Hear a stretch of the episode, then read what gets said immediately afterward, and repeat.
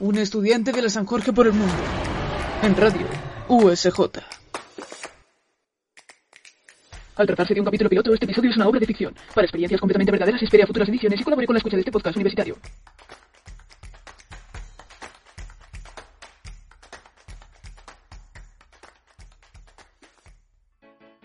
Muy buenas a todos los oyentes que nos seguís cada semana y a los que nos escuchan por primera vez. Soy Mariam Gabasa y estamos un sábado más en Un estudiante de la San Jorge por el mundo. Esta vez nos desplazamos hasta la capital de los Países Bajos, Ámsterdam, para conocer a una joven estudiante de periodismo llamada Carmela Las Heras, que actualmente trabaja como guía en esta ciudad. Hola María, un placer estar aquí. Ya son dos años los que llevo trabajando como guía turística en Ámsterdam y la verdad es que es una ciudad que no para de, de sorprenderme por todo lo que esconde. Encantada de poder tenerla en el programa, Carmela. Ámsterdam es una ciudad con mucha historia. Se fundó en torno al siglo XII y como ocurrió en muchas otras ciudades costeras, los primeros pobladores fueron pescadores, que se establecieron a lo largo del río Amstel y en la costa del Mar del Norte. Esta ciudad, tan famosa por sus canales y tulipanes, es conocida como la ciudad de las bicicletas, por ser hogar del famoso pintor Rembrandt, que da nombre a su plaza, y por albergar en el interior de una de sus casas la historia de una familia judía que se escondía del régimen nazi durante la Segunda Guerra Mundial y que a día de hoy podemos leer en el diario de Ana Frank. Sin embargo, de lo que vamos a hablar en el programa de hoy es de uno de los barrios que más controversia han creado y que posiblemente más puedan llamar la atención. Hablamos del Barrio Rojo. Pues sí, como bien dices, es un barrio que llama bastante la atención, sobre todo a los turistas, porque una vez que llegas allí es como traspasar una frontera imaginaria entre la que es la Ámsterdam de los negocios y la del placer. Y cuando hablamos de placer nos referimos al sexo, pues porque como todos sabemos el barrio rojo es conocido como, como el barrio de la prostitución. La verdad es que el barrio rojo es un tanto llamativo, si se puede decir así. ¿Nos podrías contar un poco acerca de qué es necesario para poder ser trabajador en este barrio? Lo primero que hay que tener en cuenta es la edad.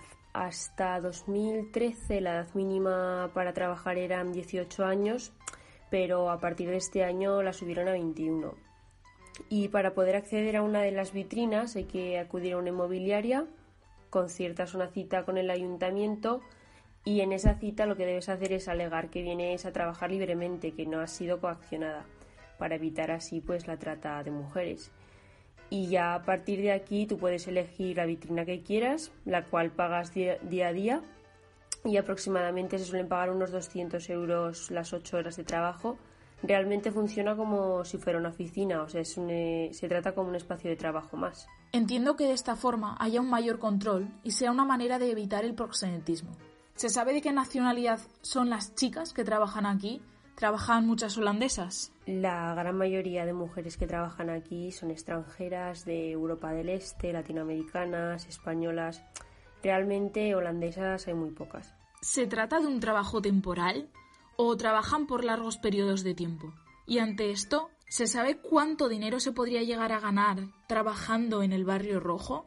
Chicas que he conocido me han comentado que se puede ganar mucho dinero. Es un barrio que, que maneja dinero. Y normalmente las chicas que vienen a trabajar aquí lo hacen por periodos muy cortos, pues porque necesitan dinero en un momento puntual. Pues hay mujeres que pueden llegar a ganar de 6.000 a 7.000 euros aproximadamente. Obviamente esto, claro, que depende totalmente pues de los clientes y de cómo negocies con ellos. El ámbito económico es algo que suele interesar. ¿Cuánto puede costar aproximadamente un servicio? ¿Tienen algún salario fijo estipulado las trabajadoras? El precio puede variar según el servicio que, que se dé, por decirlo de alguna manera. El precio fijo suele ser 50 euros. En cuanto al tiempo, son unos 15-30 minutos en el que se incluye una felación y una postura que elige la chica. Y la postura que suelen elegir es la del perrito, porque el chico acaba antes y porque para ellas es más seguro, ya que en los cabeceros de las camas que tienen eh, tienen botones del pánico. Hablas de que el precio puede variar dependiendo del servicio. En este sentido, ¿existe competencia entre las trabajadoras?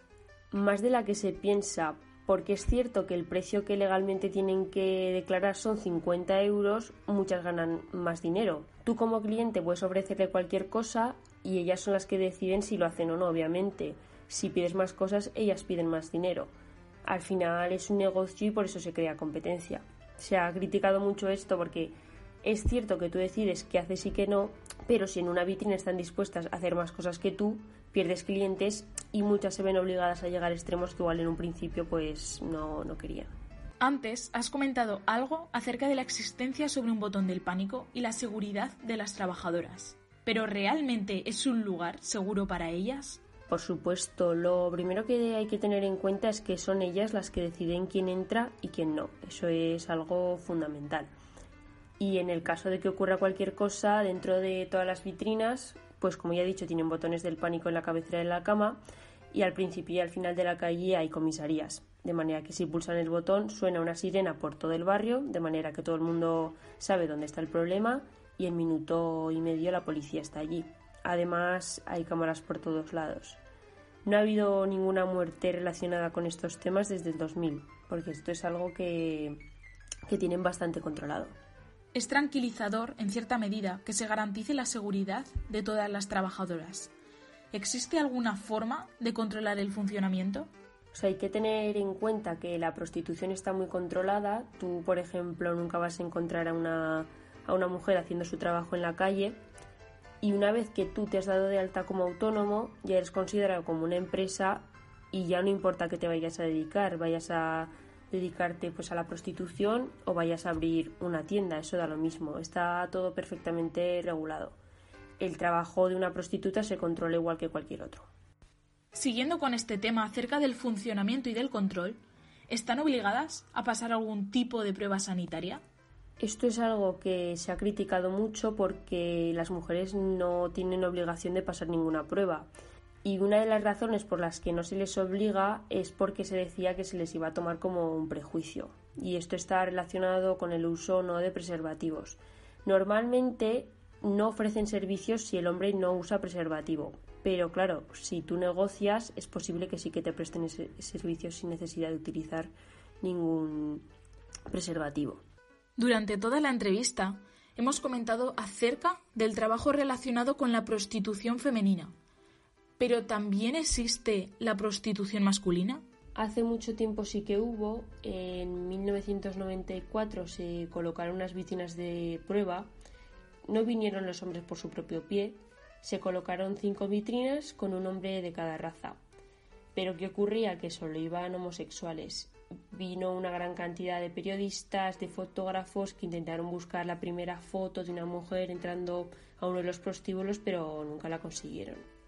Eh, todavía hoy se plantean volver a poner vitrinas masculinas, pero el problema es que sigue siendo el mismo que antes. Socialmente sigue sin estar bien visto que las mujeres hagan uso de la prostitución y económicamente no es rentable para el prostituto mantener las vitrinas.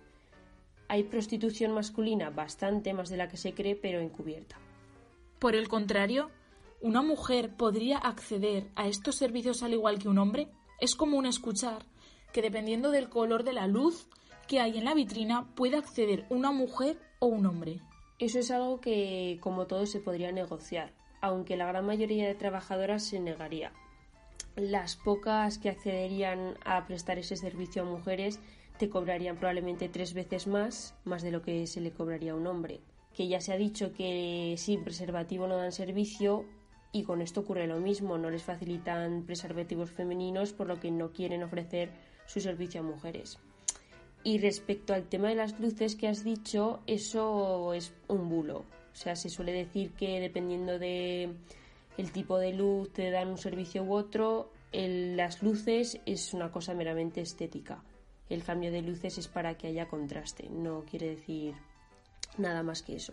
Casi se podría decir que la competencia de la que hablábamos antes entra en juego aquí. Depende mucho de lo que el cliente esté dispuesto a pagar por según qué servicios e incluso lo que la propia trabajadora quiera ganar.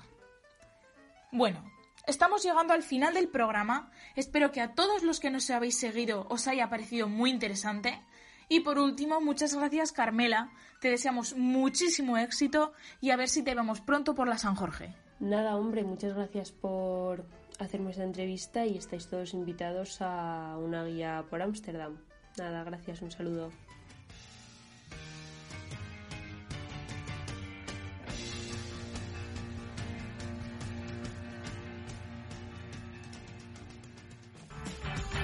Nos vemos pronto en Radio USJ.